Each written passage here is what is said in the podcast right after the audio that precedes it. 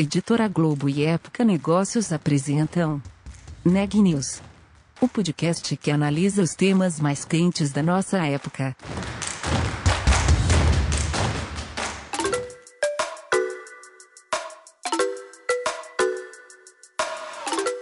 Olá, meu nome é Micaela Santos, eu sou da Época Negócios e você está ouvindo mais um episódio do Neg News o nosso podcast sobre como navegar e liderar em tempos de incerteza. E mesmo com a crise da pandemia, a tecnologia tem sido um dos setores impulsionados pela necessidade de adaptação no isolamento social e transformação digital. Por outro lado, faltam profissionais qualificados para atender às demandas do mercado. E é sobre esse assunto que a repórter Ana Carolina Nunes fala no episódio de hoje. Pois é, enquanto nosso país sofre com desemprego, um cenário que vem até mesmo antes da pandemia, as empresas de tecnologia estão sendo desafiadas quando o assunto é recrutamento e contratação. Isso porque está difícil encontrar profissionais específicos para essa área de tecnologia que hoje tem demandado por mais pessoas para poder atender à intensificação da transformação digital dos negócios. Eu conversei com o Ricardo Neves, que é CEO da Everest, uma multinacional desse setor de tecnologia que vem enfrentando esse problema. O Ricardo fala que isso não é de hoje, antes da pandemia já tinha uma escassez de profissionais para essa área, mas sim a crise sanitária ela intensificou esse gap de profissionais e hoje eles são disputados globalmente, até porque não é só o Brasil que passa por essa situação.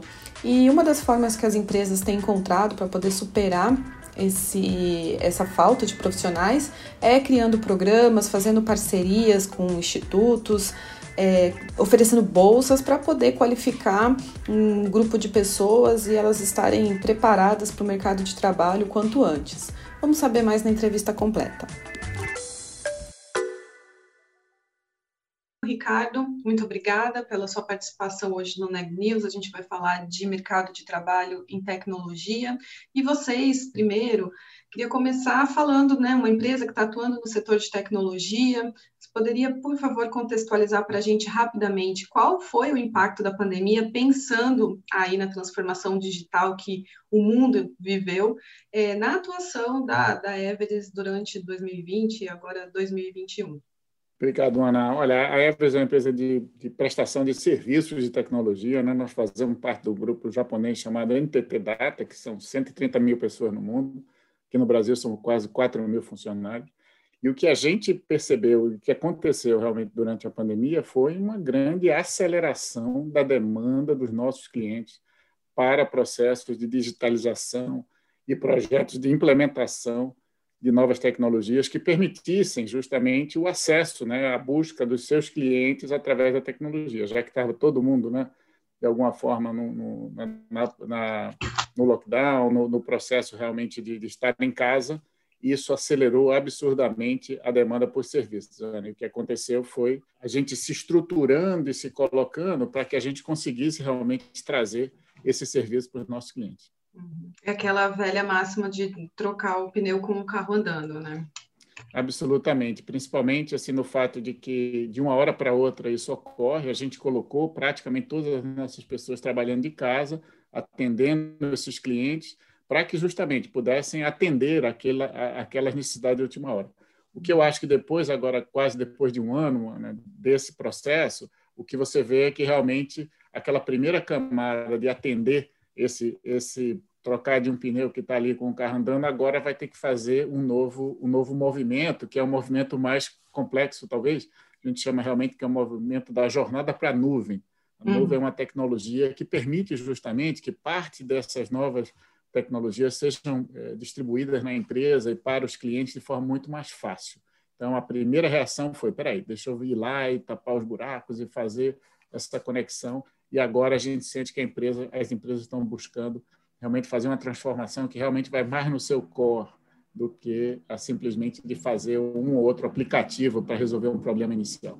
Sim, e aí pensando nisso, as empresas buscando justamente essas soluções, avançando nessas soluções, falou de nuvem, né, que é uma tecnologia digamos, um pouco mais recente, pensando em histórico, mas aí a gente tem esse, hoje esse fenômeno, né, que é de lado um país com um contingente de desempregados, a gente tem aí o equivalente à população de Portugal, acho que um pouco mais de desempregados só no Brasil hoje, e de outro, empresas como a Everest e outras da área de tecnologia, com dificuldade de encontrar pessoas para justamente ocupar essa nova demanda para profissionais da área. Então, como vocês estão lidando com esse cenário, não só na Everest, como é que vocês veem isso em, em todo o setor, o segmento? Se vocês têm algum programa de incentivo, algo do tipo? Como é que está essa situação, Ricardo? Olha, é exatamente como você colocou, é que você tem realmente o país numa situação como essa, né, com um nível de desemprego muito alto e um setor especificamente como serviço de tecnologia com uma escassez absurda de recursos. Essa não é uma escassez de hoje, essa é uma escassez que o Brasil já vem enfrentando há um, bom tempo. Nós da Evans fazemos parte da, da, associação chamada Brascom, que é das empresas de é, serviços de tecnologia tecnologia e telecomunicações.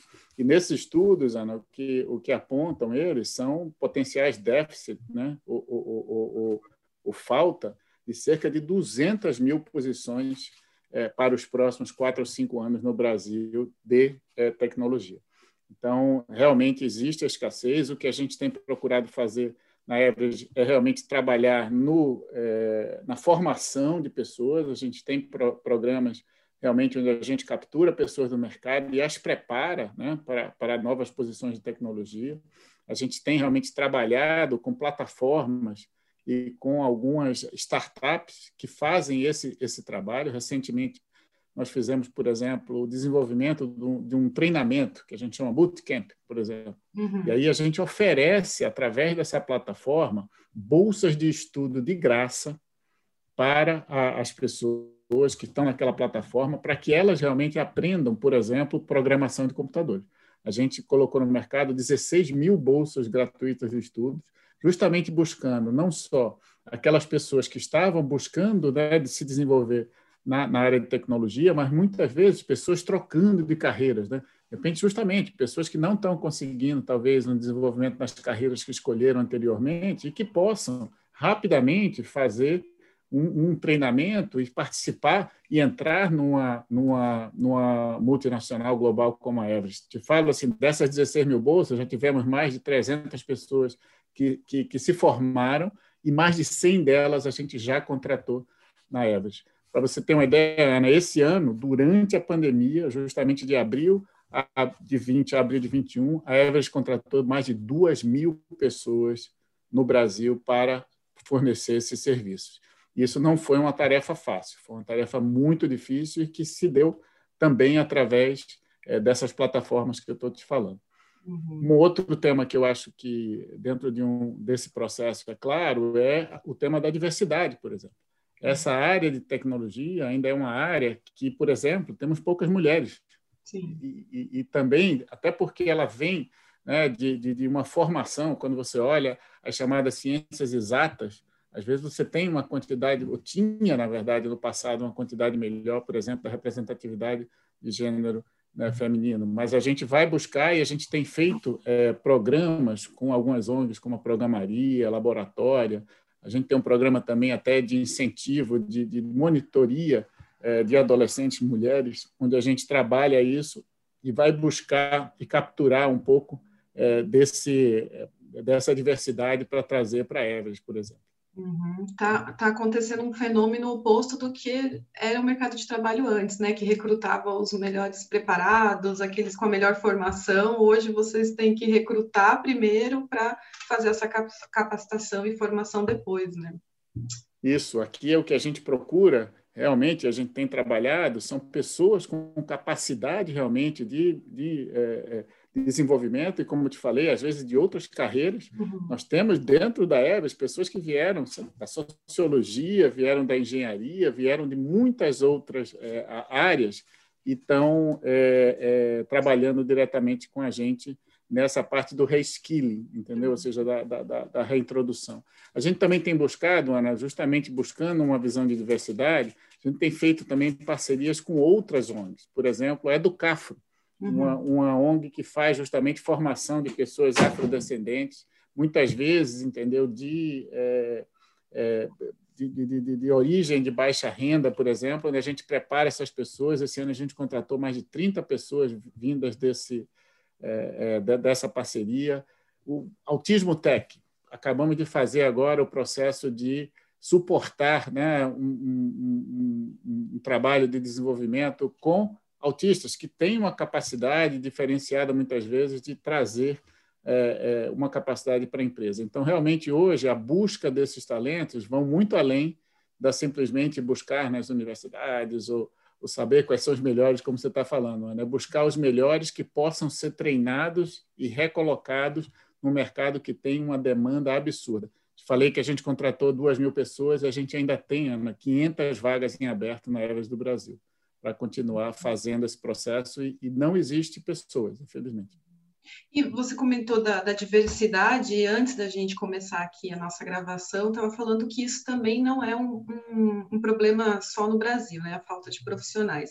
Então, a gente tem a quebra da barreira geográfica, que acaba também ajudando na diversidade, se pensar mesmo dentro do país, né? antes era muito concentrado aqui, São Paulo, Rio, no Sudeste, e hoje você consegue ter essa diversidade geográfica também, e claro, globalmente. Né?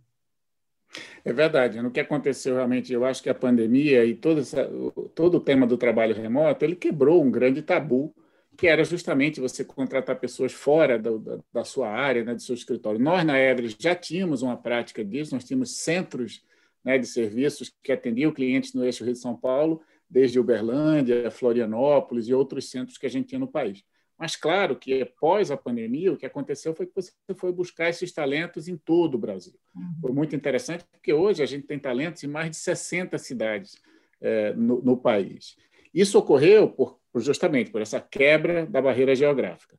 O tema também, por outro lado, é que a gente começa, a barreira geográfica agora já não é mais país, agora você já tem um tema mundo. E hoje, por exemplo, o mundo busca talentos brasileiros para prestar serviços para o mundo.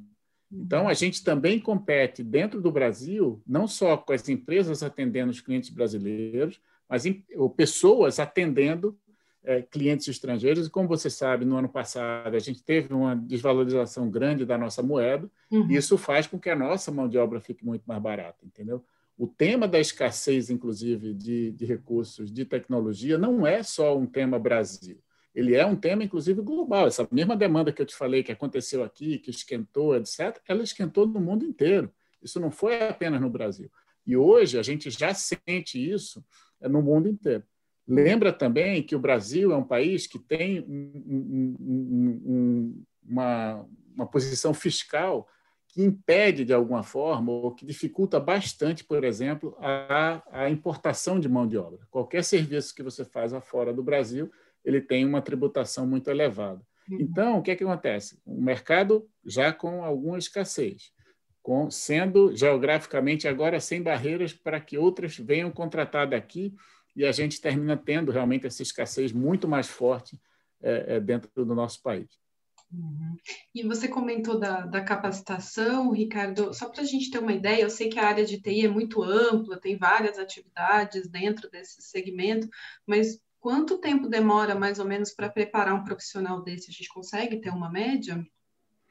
Olha, o que acontece é que, justamente, talvez é, existem vários é, é, cursos. É claro que a pessoa, depois de um ou dois meses, não vai sair um expert em, em alguma coisa. Mas, por exemplo, alguém que já tem uma base importante, alguém que já tem um chamado raciocínio lógico, por exemplo, que são justamente aqueles raciocínios que vêm das chamadas ciências exatas, entendeu? Uhum. E que muitas vezes em inglês chama-se STEAM, né? que é estatística, matemática, tecnologia. Então, se a pessoa tiver uma boa base disso, a, a aprender, por exemplo, a programação, que muitas vezes é a, é, é a escada, é o, é o, degrau inicial, por exemplo, da entrada numa, numa área de tecnologia, ela não é tão difícil. Com alguns meses, eu acho que é possível que a pessoa tenha um, um potencial de entrada, por exemplo, na área. E a partir dali é um, é, um, é um desenvolvimento constante, porque você vai ter outras tecnologias que vão chegando.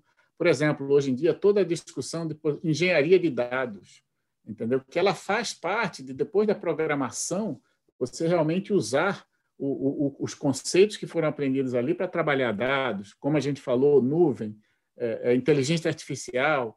cada uma dessas áreas elas vão praticamente é, é, sendo como fosse galhos de uma árvore que normalmente com o pensamento lógico, com a programação como base, eu acho que é possível rapidamente a gente conseguir fazer. Agora, vai exigir muito estudo e muita, assim, queimar muita pestana aí para estudar e fazer a base não só teórica, mas principalmente prática.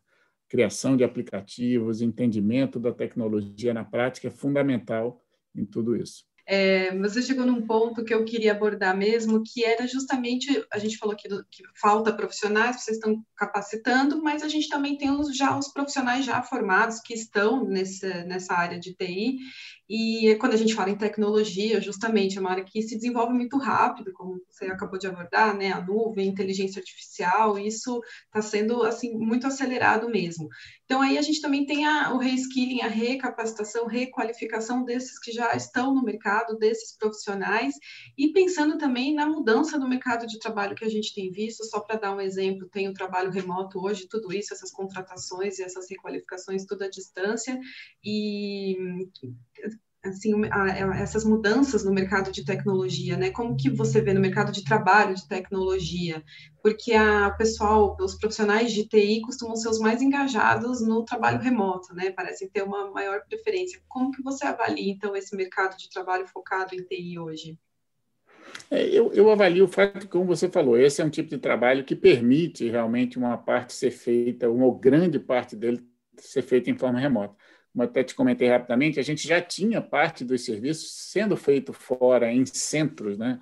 É, por exemplo, no, no, no, Brasil. Então, a minha expectativa daqui para frente é que esse processo da quebra né, da, da, da, barreira geográfica na prestação de serviço de tecnologia, ele veio para ficar. Né? Você vai ter realmente hoje essa, essa mão de obra muito mais dispersa é, pelo, pelo país inteiro e a gente vai conseguir, inclusive, obter talentos que talvez no passado não tivessem oportunidades de se, de se desenvolverem, de, de atuar em projetos de tecnologias emergentes, é, porque ele morava, não sei, no Pará, ou porque estava no, na, no, no, no, sul do Rio Grande do Sul, ou em algum local que ele talvez não tivesse o acesso, e agora ele vai ter o acesso. Eu acho que isso vai mudar realmente a capacidade que a gente, como país continental, como nós somos, é, de, de, gerar essas oportunidades para as pessoas. Então, realmente, o trabalho remoto veio para ficar, ele tem um impacto muito direto é, na, na, área de tecnologia, mas a área de tecnologia, como você falou, ela é uma área em constante evolução. Então, o tema do reskilling, não só para as pessoas que trabalham diretamente na área de tecnologia, Ana, mas muitas vezes para os, os, os, profissionais de todas as áreas. Quer dizer, uhum. o, o skilling em tecnologia, ele não passa só pelo profissional de tecnologia, ele também passa pelos profissionais que estão atuando em diversas áreas, tá certo? Ou seja, a capacidade de interpretar dados, a capacidade de usar tecnologias na nuvem, a capacidade realmente de você usar todo o potencial que a tecnologia te traz, muitas vezes é necessário que esse reskilling ocorra não só, não apenas no desenvolvimento das pessoas de tecnologia, mas em todos os setores, é, que vão desde o chão de fábrica. Hoje em dia a gente sabe que, por exemplo, realidade aumentada, né? o óculos de realidade aumentada é uma realidade hoje em algumas operações de manufatura, uhum. que permitem fazer, ou até, como a gente sabe, em operações né, no, no, ramo da saúde. Cirurgias são feitas através de tecnologia. Então, esse é um tema, o impacto da tecnologia do trabalho, ele vai além da, das pessoas de tecnologia em si, entendeu? Uhum. Que eu acho que é um, é um tema que eu vejo muitas das empresas e muito dos boards, né, das direções das empresas, é, buscando fazer esse processo de reskilling, é, de, de trazer realmente as pessoas para um outro patamar de entendimento de tecnologia que eles vão usar no seu dia a dia. Notícias do dia.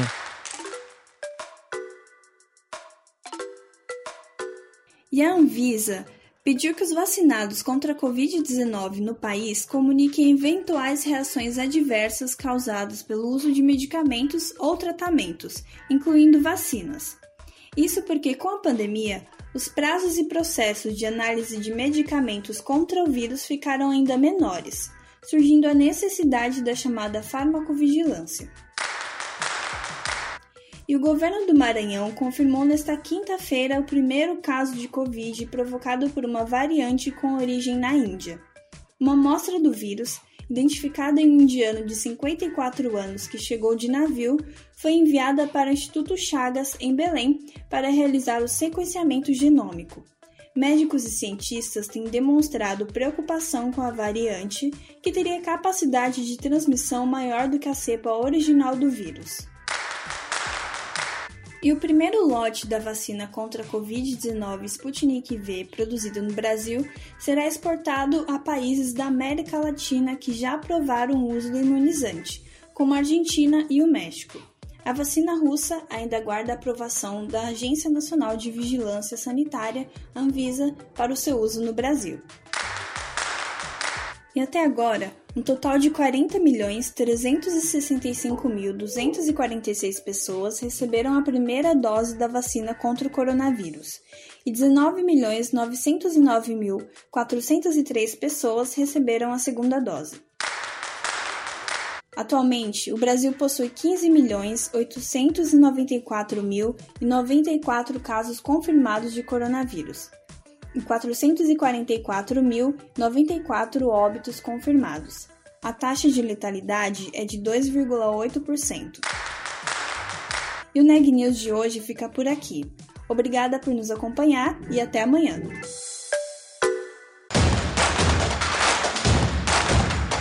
Esse podcast é um oferecimento de Época Negócios. Inspiração para inovar. Não deixe de conferir nossos outros podcasts. Presidente Entrevista Presidente. The Office. E os negócios da nossa época. Ouça, acompanhe, compartilhe. Vamos fazer deste podcast o nosso ponto de encontro.